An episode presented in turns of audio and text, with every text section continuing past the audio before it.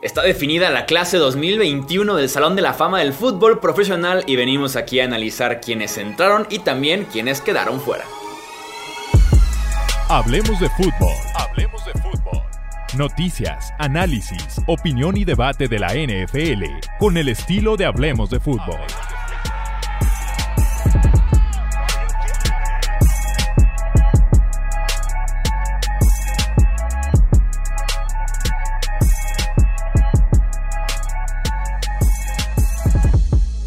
¿Qué tal amigos? ¿Cómo están? Bienvenidos a un episodio más del podcast Hablemos de Fútbol. Yo soy Jesús Sánchez y es un placer que nos acompañen en este episodio especial, en este episodio del Salón de la Fama del Fútbol Profesional. Tenemos nuevos miembros o nuevos futuros miembros y también polémica con los que se quedaron afuera y traemos aquí a Luis Alberto Aguirre, un buen amigo del podcast, un historiador de este deporte, más por la edad que tiene que por otras cosas, para hablar justamente de estos grandes, grandísimos jugadores que están en la clase 2021. Luis, bienvenido nuevamente al podcast y un fuerte abrazo. Ya te estabas tardando, o sea, tenías que aventar el comentario en relación a mi edad. Ya nomás te, ya, ya nomás te faltó decir que si viste jugar a estos eh, jugadores eres factor de riesgo. eres población ya que tiene que quedarse en casa. Población con mayor en riesgo. Sí. hombre, es gracias. Sabido, es bien sabido que podría ser mi papá en, en, edades, entonces con eso se dice todo. Mientras no me pidas domingo, todo está bien, mi querido Puedes decir papá si quieres. Un gusto saludarlos, como, como, como en cada seis meses que me invitas, pero es un, un gusto saludarlos, estar de regreso y bueno, pues listos para platicar de esto tan apasionante. Y ya, siendo bien honestos, de muchos jugadores que ya me tocó verlos a mí, incluso desde novatos. Entonces, pues bueno, muy interesante y es mucho más fácil platicar eso que cuando son jugadores que viste más en videos, ¿no? O, en, o, o incluso en leer sobre ellos. Ya no es el caso, no se puede uno pelear con su acta de nacimiento, pero bueno, eso te permite platicar más a modo de esta eh, clase 2021. Sí, incluso hasta también yo alcanzo a entrar ya con la gran mayoría, sí me tocó verlos, incluso algunos también de novatos, de los que se quedaron fuera, por ejemplo, que iniciaron ahí en 2004, 2005, ya estás yo involucrado en la NFL, entonces sí, como que toma más, em, no relevancia, pero como que un sentido más importante en tu vida, el decir, no es posible que este jugador no haya entrado, o me da mucho gusto por este otro jugador, entonces sí, ya toma un sentido diferente, al final de cuentas, el Salón de la Fama, y tenemos una muy buena clase en 2021 que vamos a empezar justamente hablando de esos jugadores. Estos son los que van a ser recibidos al Salón de la Fama en 2021. El guardia Alan Faneca, que jugó con los Steelers y con los Jets. Eh, el head coach Tom Flores. Eh, grandes épocas con los Oakland y también Los Ángeles Raiders, así como los Seattle Seahawks. Calvin Johnson, el wide receiver de los Detroit Lions. John Lynch, el safety de los Tampa Bay Buccaneers y también de los Denver Broncos. Peyton Manning, el quarterback de los Indianapolis Colts y de los Denver Broncos. Eh, Bill Nunn como asistente personal y scout de los Pittsburgh Steelers. Drew Pearson, wide receiver de los Dallas Cowboys en la década de los 70. Y por último, Charles Woodson, defensivo secundario que jugó con los Oakland Raiders en dos etapas diferentes y también con los Green Bay Packers. Iniciemos por el elefante en el cuarto, ¿no? Por el que engalana, con el que encabeza esta lista 2021, que tiene que ser Peyton Manning. Eh, uno de los mejores corebacks en la historia de este deporte, 18 temporadas en la NFL, llegó como primer pick global en el draft de 1998, jugó del 98 al 2011 con los Indianapolis Colts y después con los Denver Broncos del 2012 al 2015 doble campeón del Super Bowl, uno con cada franquicia, 14 temporadas con 4.000 o más yardas en una época en la que apenas empezaba como a evolucionar, ¿no? Ahora sí ya la posición a convertirse de 4.000, 5.000 yardas por temporada. También eh, tiene los premios de MVP. Eh, fue nombrado cinco veces el jugador más valioso, que es un récord en la NFL. Siete veces al primer equipo All Pro, tres veces al segundo equipo All Pro Dicen los que estuvieron involucrados en esta votación, es un comité que se reúne, que se eh, encierra en un cuarto todo un día completo a votar y no salen de ahí hasta que no tengan la clase definida, que el debate, si es que se puede llamar debate con Peyton Manning, duró apenas 13 segundos. Dijeron su nombre, leyeron por ahí un par de estadísticas y nadie respondió nada. Fueron directamente a la votación para elegirlo como nuevo miembro del Salón de la Fama y uno esperaba exactamente eso con un tipo como Peyton Manning. Sí, es correcto. Lo que mencionas es literalmente un cónclave, ¿no? Lo que se tiene ahí con los eh, writers y periodistas que tienen eh, la posibilidad de votar para el Salón de la Fama.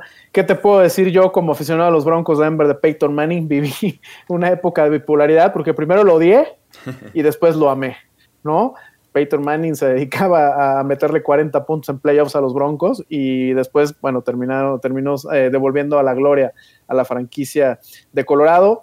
Un jugador que cambió, yo creo, revolucionó de alguna manera, como mencionas, la, posición de quarterback. Eh, era una máquina, ¿no? De analizar defensivas, eh, puso el ejemplo de lo que es el trabajo fuera del terreno de juego siento yo que ese fue un perfeccionista de la posición y que eso a lo mejor jugó en contra de él, ¿no? Yo creo que pudo, como que no se dejaba ayudar tanto y cuando ya se dio cuenta que físicamente no tenía con qué fue cuando se dejó ayudar y en su peor temporada ganó el Super Bowl. ¿Quién sabe qué hubiera pasado si hubiera sido a lo mejor un poquito, no sé si llamarlo soberbio, arrogante o, digo, estás hablando de un tipo como Peyton Manning, pero no cargarle tanto la mano, el no haber puesto tanto sobre sus hombros y probablemente estaremos hablando de un coreback con más, con más títulos, ¿no? Eh, lamentablemente la lesión en el cuello que tuvo eh, a, finales de por ahí de 2009, 2010, que lo alejó de las canchas en 2011, le hizo terminar su carrera con los Colts y, le dolió mucho, ¿no? El, el, que lo hayan cortado fue muy doloroso para Peyton Manning, encontró nuevos bríos, nueva vida en Denver y, y si bien se le va a recordar como un potro de Indianapolis, quedó él tan dolido que si tú lo ves, siempre está vestido de azul y naranja, o sea, se quedó a vivir en Denver, me da la impresión de que terminó eternamente agradecido por un equipo que creyó en él para el cierre de su carrera y, poder redondear una de las eh, trayectorias más bonitas en el fútbol profesional, siempre impecable, un caballero dentro del terreno de juego, un carisma muy particular para verlo en la televisión, eh, sus comerciales, las participaciones en en los talk shows, etcétera. Entonces, como que era la figura completa, ¿no? Que es como, como la figura que la NFL le encantaría tener en cada jugador, ¿no? Y bueno, en el campo, pues ahora sí que mi querido Jesús, ¿qué podemos hablar, no? Destrozaba defensivas, no era muy movible. Yo siento por eso que no lo pongo como en el top 3 de toda la historia, porque creo que atléticamente le faltó un poco más. No, no porque necesitara ser un corredor, eh, como un, un corredor, pero sí alguien tipo, eh, no sé, Elway, Steve Young, ¿no? Para ser más completo, un Aaron Rodgers físicamente. Eh, algo de lo que me, da mucha risa con Peyton Manning son las la self-sack, ¿no? Que veía venir al defensivo y se dejaba caer solito, ¿no? Sí, decisiones era, era como el trademark. Sí, era el trademark de Peyton Manning, ¿no? Tuve la fortuna de verlo jugar varias veces. Lo vi jugar en México. Fue la primera vez que lo vi jugar en un American Bowl contra los Pittsburgh Steelers, precisamente y después lo pude ver ya con los Broncos en una final de conferencia y en dos supertazones. Fui testigo de su último partido y la verdad es que siempre un caballero. Y, sí, son de esos corebacks que se les extrañan. Ojalá hubiera sido más longeva su carrera. Estaría increíble que estuviera todavía a la par de Tom Brady y poder dar esos agarrones. ¿no? Yo creo que es lo que más recuerdo de, Peyton Manning, además del self-sack y de su estilo, los duelos con, con Tom Brady. Yo creo que se les extraña. Sí, fueron clásicos instantáneos cada vez que se enfrentaban, incluyendo aquella final de conferencia del 2006, que al medio tiempo se van abajo por 18 puntos, iban 21-3 y los Colts de Manning le dan la vuelta para meterse al primer Super Bowl en la carrera de Manning, que termina siendo también su primer anillo en contra de los Chicago Bears en aquel Super Bowl 41, en contra, sí, de los, de los Bears en Miami. Em, yo como anécdota con Peyton Manning, muy curiosa. Eh, fue mi primer partido de NFL en vivo con Peyton Manning. Fui a Houston a ver un Texans en contra de Colts eh, en la temporada 2006 justamente, la temporada en la que quedan campeones. Y esa fue la primera victoria en la historia de la franquicia de los Texans en contra de los Colts de Manning. Los estaban apaleando desde el 2002 que existió la franquicia de Houston. Pero sí, esa fue su primera eh, victoria con Manning. Y también recuerdo mucho a ver si te acuerdas tú, cuando estábamos trabajando juntos en, ahí en el periódico de Grupo Reforma, estoy con que Manning se retiró, no sé, un lunes, un martes, y como desde el domingo, tú eras mi editor, eras mi superior en ese, en ese periódico. Eh, me acuerdo que me todavía. Y, en la vida. Este, y me acuerdo que me dijiste que, ¿sabes qué? El martes Manning va a anunciar que se retira. Ármate un especial de toda su carrera, ¿sabes? Y me acuerdo que le pusimos como encabezado algo así como próximo destino Canton, Ohio. Literalmente llegó ese momento para Manning ya. Sí, sí, bueno, era, era inevitable. Eh, lo triste es saber lo rápido que pasa el tiempo y saber lo que terminaron los Broncos de Denver después de su retiro, ¿no? en el hoyo por completo. Y él, bueno, pues se menciona mucho también que si va a ser coach, que si va a ser gerente general, que si va a ser coach de coreback. Yo creo que está muy contento haciendo su vida como eh, en los medios, ¿no? Grabando esta serie de Peyton Places que es fabulosa de ESPN. Entonces yo creo que va, a tardar un, rato en que volvamos a ver a Peyton Manning de regreso como tal a una organización de la NFL, pero sí, sin duda un, caballero de la liga y bueno, cuando se fue, se fue un, gran representante de este deporte. Sí, como dices tú, fue la imagen perfecta. Es lo que uno busca con la cara de una franquicia porque nunca hubo problemas, siempre hubo producción, un tipo carismático, un tipo que no se perdió ningún partido hasta que llega esa lesión en la nuca en 2010. Entonces era todo lo que quería una franquicia y cómo elevó el talento a su alrededor y cómo uno se fija en las ofensivas de los Colts y tienes tipos tan buenos que sí, tienen muchísimo talento, pero que también de la mano de Peyton Manning eh, produjeron muchísimo, ¿no? Marvin Harrison, Edgar James, Reggie Wayne, Dallas Clark, y los nombres siguen y siguen y siguen con los Broncos de Marius Thomas, Eric Decker. Entonces sí, lo de Manning era uno de los debates más sencillos, eh, el meterlo al Salón de la Fama, tal vez de los 10 más sencillos que han tenido este comité. Seguimos con los eh, nombres del Salón de la Fama hablar de Alan Faneca, este guardia que jugó con los Steelers del 98 al 2007, con los Jets del 2008 al 2009 y una temporada más en 2010 con los Arizona Cardinals. Son 13 temporadas en la NFL, 206 juegos. Solamente se perdió, un partido en su carrera. Es increíble. Brutal, sí, sí, sí. Es increíble la suerte que puede tener un jugador de línea ofensiva, no lesionarte, no te rodó nadie en la rodilla, no, o sea, a veces sí hay, hay tipos con suerte y creo que Faneca se pudiera sacar a la lotería si hoy compra un boleto. Es increíble esa estadística. Sí, claro, claro, claro. Y además lo dominante que era por tierra. Eran equipos de los Steelers muy corredores, con Willie Parker, con el camioncito Jerome Bettis, eh, después con los Jets también era una franquicia corredora cuando llega Rex Ryan y Mark Sánchez. Entonces era dominante por tierra, era su especialidad, pero también sabía retroceder y cubrir muy bien el pase. Y yo sobre todo con los salones de la fama me, me fijo mucho en el primer equipo All Pro. Porque si fuiste elegido primer equipo All Pro, te votaron los periodistas como el mejor de tu posición esa temporada en la NFL. Y él fue seis veces primer equipo All Pro y otras dos veces segundo equipo All Pro, o sea, el segundo mejor de la posición. Yo con entre 4 y 5 primer equipo All Pro, me parece ya sellito, asegurado, Salón de la Fama, y Faneca claro que pertenece a este, eh, a este salón, a este lugar, siendo un contribuidor grandísimo en el éxito de los Steelers al inicio del siglo.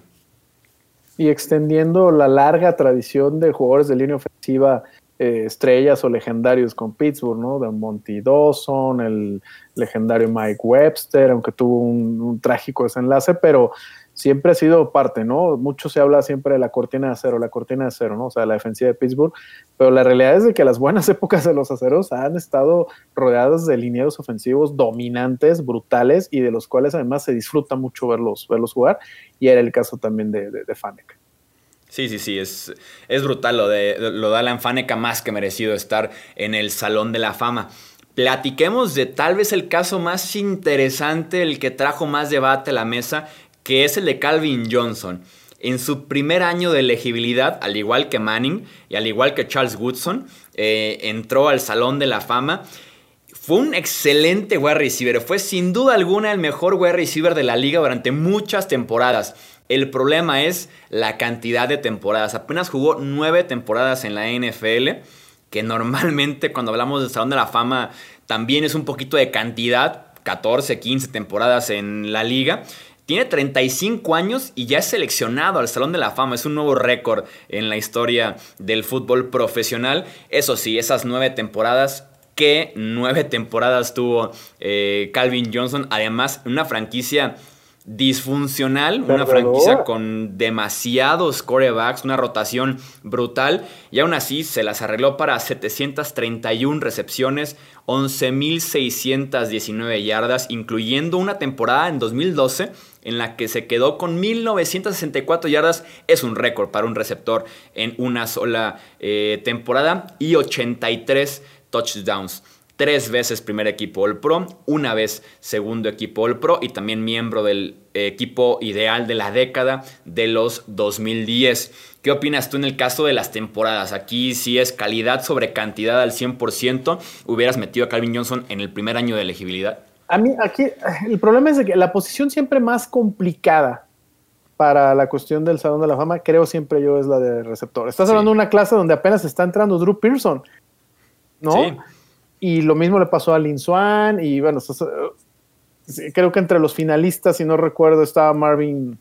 Eh, Marvin Harrison, estaba Reggie Wayne también. Harrison con, ¿no? Reggie Wayne. Torrey Holt. Sí, los receptores históricamente se estancan en el Salón de la Fama porque tienen una lista larguísima y poco a poco van liberando y Calvin Johnson se saltó a todos. exacto.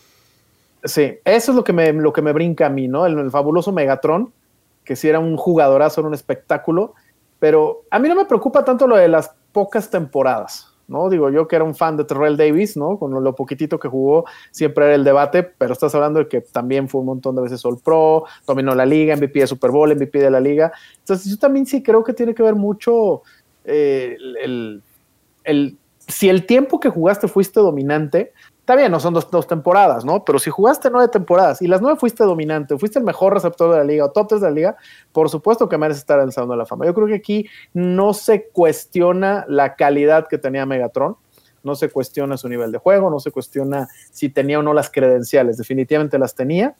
Siento yo que se retiró demasiado pronto, le pasó lo mismo, el, yo creo que el síndrome de Barry Sanders, a lo mejor se hartó de estar en una franquicia como Detroit y dijo, vámonos muy temprano a mí la cuestión es esa, ¿no? Tanto receptor abierto de nivel de Salón de la Fama que se está quedando sin entrar y este, como dices, llega y los pasa por encima a todos. Yo no sé si es una cuestión también de, popularidad, porque además tiene un carisma. El, simple hecho de decirle Megatron, creo que opaca, ¿no? A, la cuestión de imagen a, muchos de, los, de sus eh, colegas de posición. Pero no, yo no tengo ningún problema en, que jueguen nueve temporadas, ¿no? Hay grandes leyendas del Salón de la Fama que jugaron siete, ocho temporadas nada más y son, eh, están ya inmortalizados en, Canton. Sí, la figura pesaba, el, nombre era grandísimo de Calvin Johnson. Yo tampoco tengo un problema, al final de cuentas creo que la calidad superó todo lo demás con Calvin Johnson. Fueron pocas temporadas o una carrera normal de NFL, no tan extendida como algunas, pero mm, realmente revolucionó el juego. O sea, no había temporada en la que no tuvieras 4 o 5 touchdowns de Calvin Johnson en triple cobertura, esperando ya nada más que cayera el bombazo de Matthew Stafford o quien fuera que sea el coreback de los Lions esa temporada, y el tipo se las arreglaba para ganar doble, triple cobertura.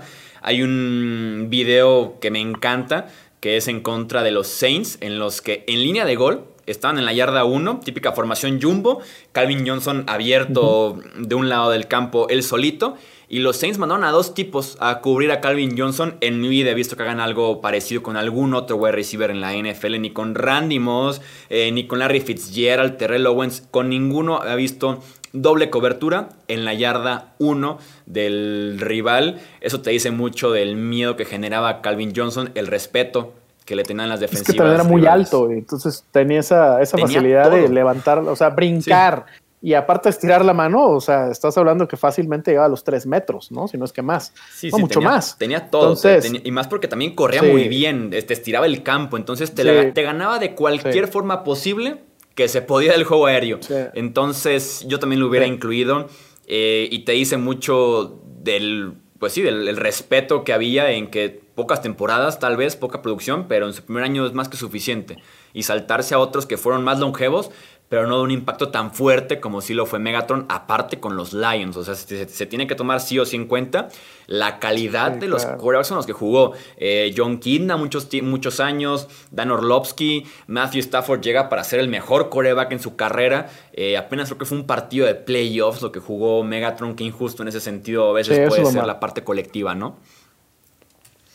Pues lo mismo le pasó a Barry Sanders, por eso te decía el, el síndrome que eres el mejor jugador o el, uno de los mejores jugadores de la liga y no te alcanza para jugar en enero de manera eh, continua. Y ahorita que mencionabas a Randy, justo estaba a punto de hacer el comentario que me da la impresión de que con los jugadores que llegaron a revolucionar de alguna manera, quitamos la parte romántica de alguien como Jerry Rice, llegó Randy Moss y siento yo que después de Randy Moss, Calvin Johnson todavía llegó a superar eh, la cuestión de la posición en, lo dominante que podía ser por su atleticismo y desde luego por su estatura, ¿no? Pero sí, un jugadorazo.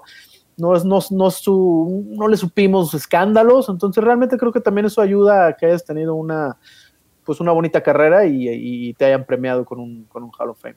Sí, es una muy buena comparación. Lo que dices, Jerry Rice es mucho la producción, los anillos, ¿no? Pero Randy Moss, yo cuando me preguntan el mejor wide receiver físicamente, o sea, en talento puro, solía decir Randy Moss. Calvin Johnson creo que está muy cerca. Y eso es decirte bastante, o quién sabe si hasta, hasta por encima de Randy Moss en talento, porque era velocidad. Y como dices, lo vertical también, cómo te puede ganar doble, triples equipos, sin ningún problema. Sin ningún problema. Es correcto. Pasemos a hablar de John Lynch, el safety que jugó del 93 al 2003 con los Tampa Bay Buccaneers y cerró de 2004 a 2007 su carrera con los Denver Broncos. Tres veces All Pro del 99 al 2001, sus temporadas dominantes con los Tampa Bay Buccaneers y también un año después eh, su anillo de campeón con los Bucks en una defensiva que además jugó muy bien toda la temporada y que tuvo sus áreas en el pastel en aquel Super Bowl en contra de los Oakland Raiders para ganarle en ese momento su único título en la historia de la franquicia de los Bucks. 26 eh, intercepciones, 13 capturas, más de 1000 tacleos. Más de 90 tacleos en nueve temporadas consecutivas las que generó eh, John Lynch. Era un tipo que definía la posición de strong safety. Si bien sí podía retroceder y también era muy bueno en cobertura, eh, le traía al equipo ese estilo físico, ese tacleo seguro, acercarse a la línea de golpeo, jugar en la caja y ser un tipo súper seguro, líder y veterano en donde pisó, ya sea Tampa Bay o también el cierre de su carrera con los Broncos de Denver. Sí, incluso estuvo en los, en los pads, ¿no? Creo que lo cortaron, no me acuerdo cómo estuvo, pero sí fue a los creo pads, que fue pretemporada o training camp, pero nunca registró un partido oficial en temporada regular. Sí, es correcto. Sí, yo tuve la fortuna, ese fue mi primer Super Bowl que cubrí, el 37, en San Diego, en el ya demolido estadio Qualcomm. El Qualcomm. Y esa defensiva era brutal, ¿no? Con Derrick Brooks, con este, John Lynch, Warren con el Chucky en la, en la línea, Warren Sapp que estaba en su top. Sí.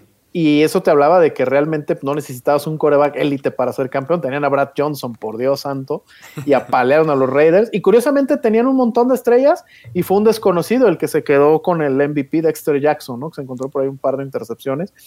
Pero John Lynch era un jugador brutal, un golpeador nato, pero aparte siempre fue un caballero y también fue una también tuvo una muy bonita eh, cierre de carrera con Denver, los metió a playoffs, jugó la, aquel partido donde le quitaron el invicto a, Tom Brady en playoffs en el 2005, después no tuvieron buena suerte en la final de conferencia, pero eh, tengo ahí por ahí una anécdota con John Lynch, fue la, la, primera persona con la que yo me topé en el vestidor de los, de los Broncos de Denver en una cobertura del equipo. Eh, la primera vez que entré al vestidor del equipo. Y la verdad es que sí, eh, tenía, además su carrera como general manager, creo que va a ir en ascenso. Él sí regresó a, los emparrillados con los 49 de San Francisco, casi lo debió haberlos hecho campeones la temporada pasada. Entonces tiene todo el paquete completo de una carrera impecable, un caballero dentro del campo. También estuvo mucho tiempo dentro del boot como comentarista de, de los partidos de NFL, no recuerdo si en CBS o en Fox, pero una carrera espectacular la de John Lynch, era muy, muy, muy buen safety. Eh, y, no era muy alto, ¿eh? O sea, realmente era un jugador medio bajito, o sea, parecía más como un linebacker.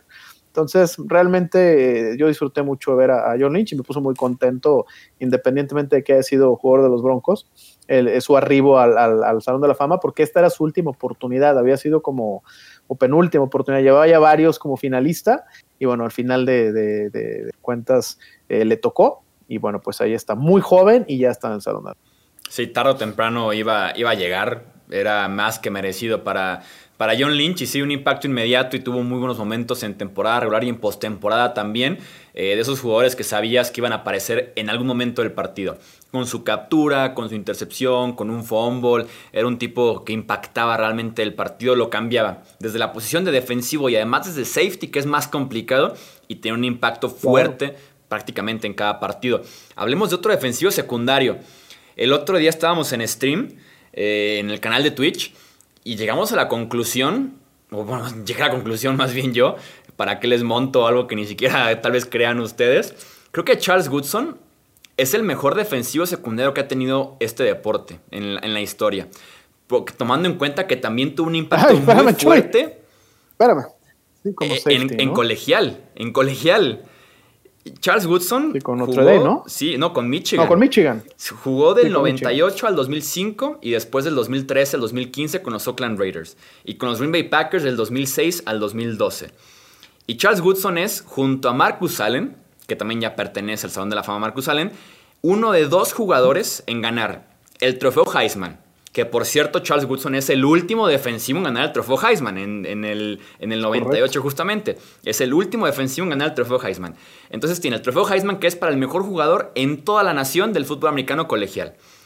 Eh, defensivo, el novato defensivo del año, en el caso de Marcus Allen es novato ofensivo del año, defensivo del año y un Super Bowl en su carrera. Es tal vez, insisto, el mejor secundario en la historia de este deporte. Se podrá pelear con Dion mm. Sanders, con Ronnie Lott, tal vez. Eh, Chan Bailey. Con Chan Bailey, con Ronnie Barber, no sé. O sea, podemos. Ah, con, Darrell Green. Este. Con Darrell Green, con Dick Nitro en Lane, tal vez. Pero creo que tiene credenciales incluso por lo que trajo desde colegial. O sea, es el último defensivo en ganar el trofeo Heisman, algo que no pasa en 23 años. Además, es un súper atleta. La verdad es que sí era un super atleta, era muy físico, era muy fino a la vez como, como esquinero. No tuvo pues la, toda la fortuna de, haber entrado a un competitivo de inmediato, aunque bueno, jugó el Super Bowl precisamente el 37, donde cayeron contra Tampa que ya mencionábamos.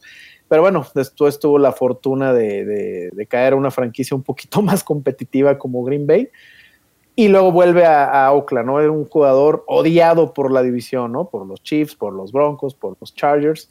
Pero sí, fue, fue creo que, ¿cuántas veces fue All Pro? Creo que fue cuatro veces el primer equipo All Pro. Sí, cuatro veces primer equipo All Pro, nueve Pro Bowls. Y sí, con, y con Green Bay en una época, un Super Bowl. En una, sí, es correcto. Y en una, eh, el de Pittsburgh, ¿no? sí, contra Pittsburgh el 45. 45. Eh, en una época de muy buenos esquineros y fue cuatro veces primer equipo de, de, All Pro. Entonces, sí, jugadoras, sin duda alguna también creo que súper merecida su, su, nominación como, como Hall of Famer. Eh, muy joven todavía, estás hablando que tiene 45 años. Sea, estás hablando que fueron, estamos con jugadores muy jóvenes que fueron dominantes, ¿no? En, en su posición. Que bueno, para estar en el Salón de la Fama, generalmente tienes que ser un jugador dominante, pero fueron tan dominantes que en su primer año tanto Manning como Charles Woodson, como lo que mencionabas ahorita de Megatron. Entonces, eso es lo que me ha gustado de esta, de esta clase del 2021, que probablemente en ese sentido hizo historia, ¿no? Tantos de primer año entrando, eh, o sea, siendo nominados en su primer año, ¿no? Sí, sí, sí, Charles Woodson también un, caso así. Eh, se convirtió en el primer jugador en la historia con 50 intercepciones y 20 capturas en su carrera. Eh, líder, de hecho, bueno, co-líder en la NFL, eh, con 13 touchdowns defensivos en su carrera. Era un tipo buenísimo con el balón en las manos. Por lo mismo en Michigan fue también Heisman porque regresaba a despejes y era increíble haciéndolo. patadas también, claro. Sí, sí, sí. En la NFL tenía el balón en las manos como defensivo y sabías que había muchísimo peligro eh, con Charles Woodson. 65 eh, intercepciones en su carrera, quinto en la historia de la NFL. Y lo que me gustó con Charles Woodson es que inició siendo un, cornerback súper físico. Era un tipo que te ponía encima las manos, tenía una habilidad atlética y un cambio de dirección para seguir a cualquier wide receiver de la NFL desde que llegó hasta que a mediados de su carrera cambia de posición. En Green Bay lo mandan a jugar safety como para extenderle un poquito pues sí, su carrera porque es menos demandante en cambios de dirección, en alcanzar al wide receiver, jugar safety que jugar esquinero. Sí, sí, sí, sí, sí. Se acaba la velocidad, pues mejor vete un poquito más para atrás, ¿no? Y ve el juego de frente. es algo que no muchos esquineros se atreven a hacer, ¿eh? Muchos esquineros no, no se atreven a hacer. Por el miedo y, también por el orgullo, ¿no? Una, como una combinación. Es correcto. Entonces, no sé, por eso yo digo. Yo recuerdo. Dime, dime. No, sí, me acordé de Chan Bailey, ¿no? La pena que dio en el Super Bowl 48 porque no, no, ya no agarraba a nadie. Entonces yo dije, hubiera tenido su carrera como safety, a lo mejor hubiera estado un poco menos humillado, pero Charles Woodson es de esos casos en los que le fue muy bien, porque ahorita mencionas a Ronnie Lott, pero Ronnie Lott fue safety toda su carrera. Sí, toda. Charles Woodson pasó de esquinero a safety, fue dominante en ambas dos. Sí, o sea, sin duda es uno de los mejores defensivos de perímetro en la historia de la liga. No sé si como para ponerlo como el mejor, pero bueno, ya es una cuestión de, sí. de hay percepción. Etiquetas, hay, etiquetas pero por algo ya es argumentos. Por algo ya es Hall of Famer. Sí, no, y antes de que Stephon Gilmore ganara el defensivo del año en 2019, era el último defensivo secundario en ganarlo en 2009. Pasaron 10 temporadas para que volviera a ganar un esquinero o un safety este premio, de tan complicado que es, insisto, por el impacto, a veces no reconocido que tiene un defensivo secundario en el juego. Pero por lo que hizo en Michigan, por lo que hizo en la NFL, en dos posiciones diferentes, en postemporada, en números, en touchdowns, en experiencia, ahora con el Salón de la Fama también, 18 temporadas en la NFL a mí si me preguntas quién es el mejor defensivo secundario o mejor defensivo de perímetro, es Charles Woodson. Y más porque cubre las dos posiciones, hasta esquinero y también de pasada safety. Sin duda. Bueno, es, un buen debate. Sí, sí, sí, sí, es un tema que, nos da luego para otro podcast. Seguimos con nuestra lista. Ya estamos con ¿Sabes que me estoy dando cuenta, Jesús? ¿De qué? Cómo ya es como por default hacer, hacer menos el Pro Bowl. De ninguno ah, hemos mencionado que tuvieron toneladas de Pro Bowl. O sea, yo ya creo que el juego ya no existe, ¿no? Pero ustedes, por ejemplo, Woodson llegó nueve o diez veces, nueve veces al Pro Bowl. O sea, también es una brutalidad, ¿no? Que a veces es que si el, el concurso de popularidad y lo que tú quieras. Pero bueno, mantenerte nueve veces en el, en el juego de estrellas, ¿no? Ahorita que, bueno, Manning, ¿cuántas veces no fue al Pro Bowl? El mismo Megatron, pero ya totalmente devaluado el, el, famoso juego de estrellas del NFL. Sí, no, la gente de bien en su análisis no menciona el Pro Bowl, porque ya sabemos que no solo la parte de que es un concurso de popularidad, sino que en los últimos años se ha devaluado tanto que ya ni siquiera quieren jugarlo. Creo que en 2019 se nombraron hasta 100 reemplazos del Pro Bowl. Y también a los reemplazos les cuenta como que los eligieron. Entonces, el Pro Bowl ya, ya pasó una, mejor vida. Sí, Sí, lo, de hoy ya es el primer equipo del Pro o el segundo equipo del Pro, porque esos son por periodistas. Tampoco son a veces los más sensatos, pero se entiende que es un poquito más preciso. Sí, sí, es correcto. Hablemos de Drew Pearson este wide receiver de los Cowboys, cuando se retiró, fue el líder de esa franquicia en recepciones y en yardas. Jugó del 73 al 83 con los Dallas Cowboys, 48 pases eh, de touchdown, 489 recepciones y 7822 yardas. Antes de esta elección, Drew Pearson era el último jugador elegido al equipo ideal de la década de los 70 que no estaba en el Salón de la Fama y era lo que frustraba constantemente. ¿Por qué no está Drew Pearson si es el único que queda ya de ese gran equipo eh, de la década de los 70 en la NFL? Una franquicia que fue muy fuerte como la de los Cowboys en ese momento en la liga y que además un tipo que también contribuyó bastante en postemporada. O sea, tenía ambas partes ya cubiertas, las estadísticas, eh, jugó 11 temporadas en la liga y aún así no se le estaba dando. Ah, incluso había videos cada año de un Drew Pearson devastado por no ser elegido al Salón de la Fama, pero finalmente llegó su momento para el wide receiver de los Cowboys. Es que es lo que, lo que platicábamos, ¿no? Es la posición tal vez junto con la de los safeties, creo que yo la más ingrata es precisamente la de receptor abierto para el Salón de la Fama, por la gran cantidad, ¿no? Y aparte se entiende, o sea, si estás hablando de una posición que tienes eh, tres playmakers por equipo, a veces dos playmakers, eh, realmente se, se, torna imposible y tampoco es como que en una sola selección, en una sola clase van a poner tres receptores abiertos, ¿no?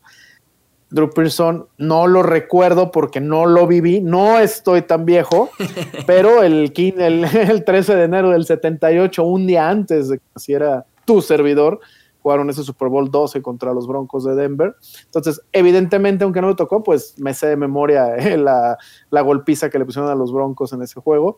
Y Drew Pearson eh, era un jugador súper carismático, era un jugador eh, muy, muy importante en el esquema de Tom Landry, ¿no? El gran head coach legendario de los Vaqueros de Dallas, y era pues el, receptor to go de Roger Staubach, ¿no? Entonces sí, extrañaba realmente que un tipo como Drew Pearson no estuviera en el Salón de la Fama, pero bueno, a final de cuentas le, le hizo justicia la historia, y bueno, pues ya lo tenemos ahí, como mencionabas, ¿no? Esa legendaria clase de 1970 llena de grandes jugadores, ¿no? Principalmente Pittsburgh, de Dallas, de Miami, bueno, pues ya está en Canton, Ohio. Bueno, va a estar en Canton, Ohio próximamente. Tres Super Bowls jugados y en 22 partidos en uh. postemporada, 68 recepciones, 1131 yardas para un promedio de 16.6 y 8 touchdowns solamente en postemporada. Entonces sí, merecía el Salón de la Fama Drew Pearson, tardó, pero al final de cuentas... a él se le debe el... A él se le debe el término de Hail Mary, de los pases de Ave María por una recepción que él tuvo, no recuerdo el año, en un juego de playoff contra los vikingos de Minnesota. Pues, googleenla y, y, van a ver, de ahí salió el término de Hail Mary, ¿no? Entre los comentaristas y todo, y la recepción que hizo milagrosa para ganar ese juego contra los vikingos. Sí, como el primer Hail Mary oficial en la historia del deporte, tal vez, ¿no? Sí, está en, está en una de las 10 o 12 mejores jugadas en la historia de la liga, algo así y de ahí se quedó el, Ave María. Es como un pase de 55, 60 yardas, algo así. Sí, de los milagros de Roger Staubach cuando era el coreback de los Dallas Cowboys. El Captain Comeback. Y lo que nos sirve también de referencia en el tema de los wide receivers y por qué es tan complicado el tema del proceso para ellos para entrar al Salón de la Fama. Tomamos el ejemplo de Drew Pearson y de Calvin Johnson. Megatron jugó 30 partidos menos que Drew Pearson y tiene 300 recepciones más tiene 4.000 yardas más y casi 40 touchdowns más. Entonces, cuando tipos como Drew Pearson, que tiene un impacto fuertísimo, pero no los números porque eran diferentes épocas, y llegan tipos como Reggie Wayne, Calvin Johnson, Torrey Hall del el Greatest Show, Show, on Turf, con números tan brutales, se quedan rezagados tipos como Drew Pearson, como Lynn Swan, que platicamos hace rato. Entonces, es por eso que es muy complicada la posición de wide receiver, porque es tal vez de los números más disparejos junto a la de coreback eh, entre una década de los 70-80 comparadas con los 2000. Es que es comparar peras con manzana y eso es la, injusticia ¿no? del, del, fútbol y poder aplicar en el futuro con los corredores, ¿no? Que ahora los corredores van a tener números raquíticos, decir, oye, ¿cómo tuvo 12 temporadas y tuvo 4000 yardas menos por tierra que Emmitt Smith, ¿no? ¿Y cómo va al Salón de la Fama? Porque el fútbol ha cambiado muchísimo y la verdad es que también a la hora de votar para el Salón de la Fama, me extraña que los puristas no sean como un poco más justos en entender esa parte. Estás hablando de una diferencia de 40 años entre un fútbol y otro, bueno, de 50 en el momento que Drew Pearson estaba en su prime. Entonces, sí, es un poquito injusto porque son dos deportes completamente diferentes a, a la hora de comparar números. Pasemos con Tom Flores, ya dejamos atrás los jugadores, hablemos ahora de Tom Flores, el head coach de los Oakland Los Ángeles Raiders del 79 al 87 y después de los Seahawks del 92 al 94, dos veces campeón del Super Bowl, del Super Bowl 15 y también del 18 con los Raiders en su momento estaba nada más detrás de Chuck Noll, el head coach de los Steelers, hablando de campeonatos de Super Bowl. También tardó en llegar Tom Flores a Canton, Ohio. Finalmente eh, se le hizo. Termina con un récord de 97-87 como head coach, 8-3 eh, en postemporada. Y también fue el primer equipo esos Raiders eh, que ganaron el, el Super Bowl por primera vez como equipo de Comodín. Comodín, sí.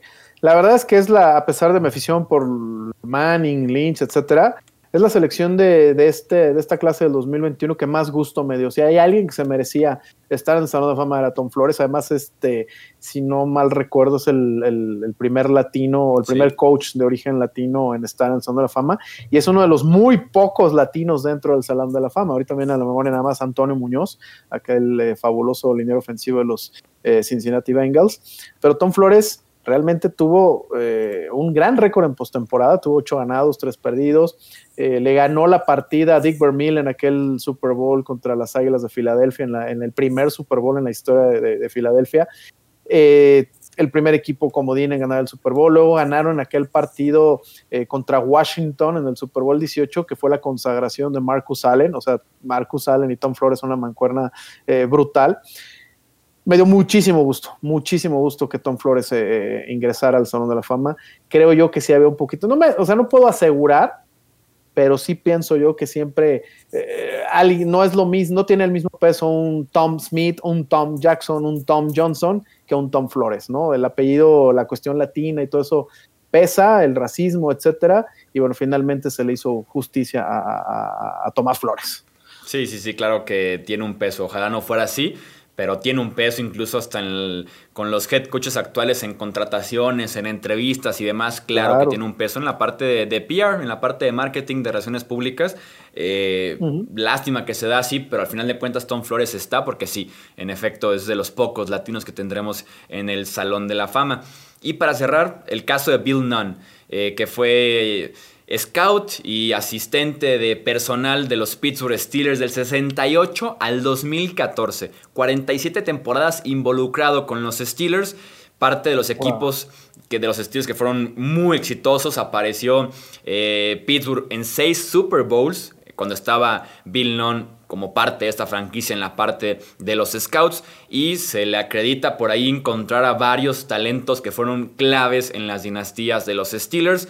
Le suenan los nombres de John Stalworth, de Mel Blount, Donnie Shell, eh, Jack Lambert, todos pilares de la primera gran dinastía de los Steelers y todavía está involucrado en el equipo cuando apareció en el Super Bowl 40 y en el 43, que ganaron en contra de Seattle y en contra de Arizona. Entonces es un tipo que trabajó detrás de escenas, detrás de cámaras, eh, tras bambalinas, como dicen, pero que merece muchísimo crédito en el éxito de una de las franquicias más importantes en la historia del deporte estadounidense. De hecho, fue periodista eh, al inicio de su carrera y por lo que estuve leyendo, eh, fue editor, bueno, fue, fue periodista, fue editor de una de las publicaciones más, eh, más influyentes para la gente de raza negra, porque imagínense cómo estaba la cuestión racial en Estados Unidos, que había publicaciones exclusivas para los negros.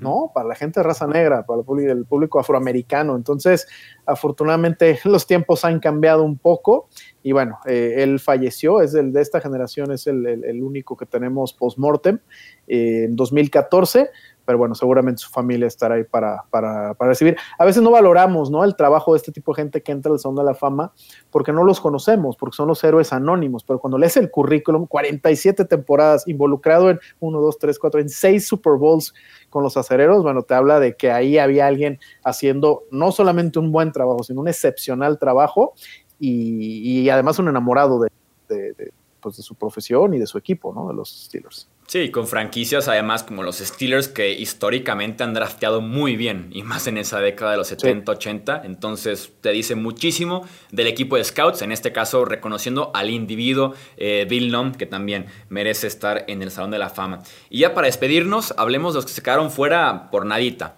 De los finalistas de esta clase 2021, en el último corte no pudieron ingresar. Los nombres son el defensive end Jared Allen, el defensive back Rondy Barber, el tackle Tony Boselli, el safety Leroy Butler, el wide receiver Torrey Holt, el linebacker Clay Matthews, el linebacker Sam Mills, el liniero defensivo Richard Seymour, el linebacker Zach Thomas y el wide receiver Reggie Wayne. Esos se quedaron ahí en, en la orilla del Salón de la Fama. Yo por ahí tengo tres nombres que espero que pronto lleguen o que tal vez merecían ser parte de esta muy talentosa clase del 2021. Creo yo que merecía más reconocimiento Jared Allen, que fue cuatro veces primer equipo All Pro, dos veces líder de la NFL en capturas, eh, tiene, está en el club de las 100 capturas, tiene 136 en su carrera, entonces creo que Jared Allen, que además fue muy fuerte con los Chiefs y Vikings que estaban peleando postemporada en sus respectivas temporadas cuando estaba Allen ahí. Creo que merecía Allen un poquito de crédito. Creo que pronto lo veremos en el Salón de la Fama. Richard Seymour, clave en la primera parte de la dinastía de los Patriots. La posición no lo permitía tal vez tener grandes números como los de Jared Allen porque jugaba esta posición de defensive end en defensiva 3-4, entonces no es tan glamuroso tal vez en ese sentido la posición para tener capturas, tacleos, balones sueltos forzados y demás, pero el talento, la, la consistencia, los años, los equipos tan buenos de Nueva Inglaterra con Seymour como su mejor defensivo probablemente, creo que merecía por ahí Richard Seymour un reconocimiento en esta clase. Y el que se le sigue negando una y otra y otra vez, Tony Boselli, el tackle ofensivo de los Jaguars y después de los Texans, jugó muy poco, y volvemos a lo mismo, calidad sobre cantidad no siempre es el caso. Con un liniero ofensivo va a ser mucho más complicado. Con un Megatron que tiene unos números brutales, con un liniero ofensivo es más complicado tener ese impacto a la mano. Jugó nada más del 95 al 2001. Es muy poco realmente pero en, esos, en esas temporadas fue de los mejores tackles ofensivos de la NFL. Va a ser complicado porque se le sigue negando Tony Boselli y creo que sí merece estar en Canton, Ohio. Sí, yo creo que es la, primera que me brinca a mí junto con la de Rey. Eh, confundir a, Wayne con Maverick hace rato. Eh, es ahí también el mismo ejemplo, ¿no? Tienes a, Megatron que en su primer año y Rey Wayne pues, le va a estar rascando. Vas a ver, vas a pasar otros dos, tres años y no va a entrar. Y lo de Boselli, pues sí, lamentablemente el padre tiempo no le, no le jugó bien en la cuestión de, su durabilidad en la, eh, como profesional. Eh, era un jugador dominante. Yo lo odié porque en aquella temporada en la que ya Jacksonville, digo, para la gente que no se acuerda, o los millennials como mi querido amigo Jesús, eh, Dispara. Los jaguares de Jacksonville llegaron, llegaron a la final de conferencia en la americana en su segundo año de historia, o sea, es complicadísimo. También las Panteras lo hicieron curiosamente el mismo año. Los dos equipos de expansión en su segundo año llegaron a la final de sus respectivas conferencias y pues Tony Boselli era el, alma de esa línea ofensiva de los Jaguares de Jacksonville y pues recuerdo que no, no le podían llegar a Mark Brunel. Entonces era, fue un, jugador eh, muy dominante, eh, grandioso tackle ofensivo, pero bueno, eh, yo el que más me brinca junto con él, pues sí es el de Rey. Creo que merecía un poco más de suerte, aunque también yo no sé si a la hora de, tomar las decisiones en la cuestión de los receptores, si los periodistas toman en cuenta con quién jugaron. Y definitivamente no es lo mismo haber jugado, como mencionas, con John con, eh, Matthew, Stafford, que jugar con Peyton Manning, ¿no? Sí, claro. Entonces, probablemente también eso juega en contra a veces de los receptores, pero yo también creo que Reggie Wayne tiene que estar. Y otro nombre que me sigue brincando es el de Clay Matthews que también fue un, jugador muy, muy dominante en su posición de linebacker. Pero repito, eh, estamos tan acostumbrados a ver a tantos buenos jugadores, a tantas estrellas, por algo el Salón de la Fama es tan exclusivo. O sea, nunca vas a dejar contenta a la gente. Eso es un hecho, ¿no? Yo lloré muchísimo tiempo porque entraba Terrell Davis y entendía que, bueno, tarde o temprano iba a entrar. Y había muchos detractores, me acuerdo que tú eras uno de ellos, por los años que había jugado, hasta que viste que el señor pues llevaba varios, varios All Pro de primer equipo. Entonces, siempre vamos a tener esta controversia en, el, la selección del Salón de la Fama y bueno, pues ni hablar, es parte de la dificultad que tiene también la gente que lo elige, porque se ponen al escrutinio público brutal. Tú ves las redes sociales después de una selección del Salón de la Fama y a gente como Peter King les llueve brutal. Y estás hablando que es una vaca sagrada del periodismo deportivo en Estados Unidos. Sí, no, y eso que ni siquiera llega a la polémica tal vez de un salón de la fama del béisbol, ¿no? Que ahí sí se destrozan con todo. Pero sí, no, da la impresión de, que siempre van a quedar eh, descontentos eh, gran parte de la afición de la NFL. Pero bueno, al final de cuentas, muchos no entran este año, pero van a seguir elegibles para clase 2022, 2023 y podremos verlos tal vez más adelante en Canton, Ohio. Ahí está entonces análisis de la clase 2021 el Salón de la Fama. Eh, mucho crédito, muy merecido, muchas felicidades a los que fueron elegidos. Y Luis, pues gracias por acompañarnos en este podcast. No, hombre, al contrario, mi querido Jesús. Ojalá hubiera selecciones del Salón de la Fama cada semana para que invitaras, caray, porque si no, no vuelvo a tener el honor de estar por aquí.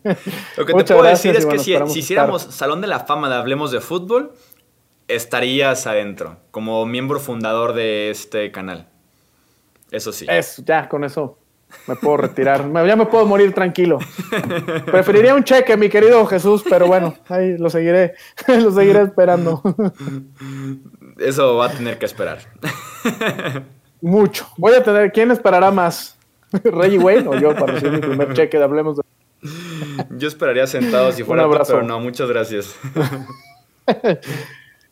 Gracias, Jesús. Estamos a, la orden y bueno, esperemos volver muy pronto. Un abrazo para todos y cuídense. Cuídense que todavía esto no se ha terminado. Recuerden suscribirse aquí al canal de YouTube, en plataformas de podcast, recomendarlo con otros amantes de la NFL. En nombre de Luis Alberto Aguirre, yo soy Jesús Sánchez y eso es todo por este episodio. Gracias por escuchar el podcast de Hablemos de Fútbol. Para más, no olvides seguirnos en redes sociales y visitar hablemosdefutbol.com.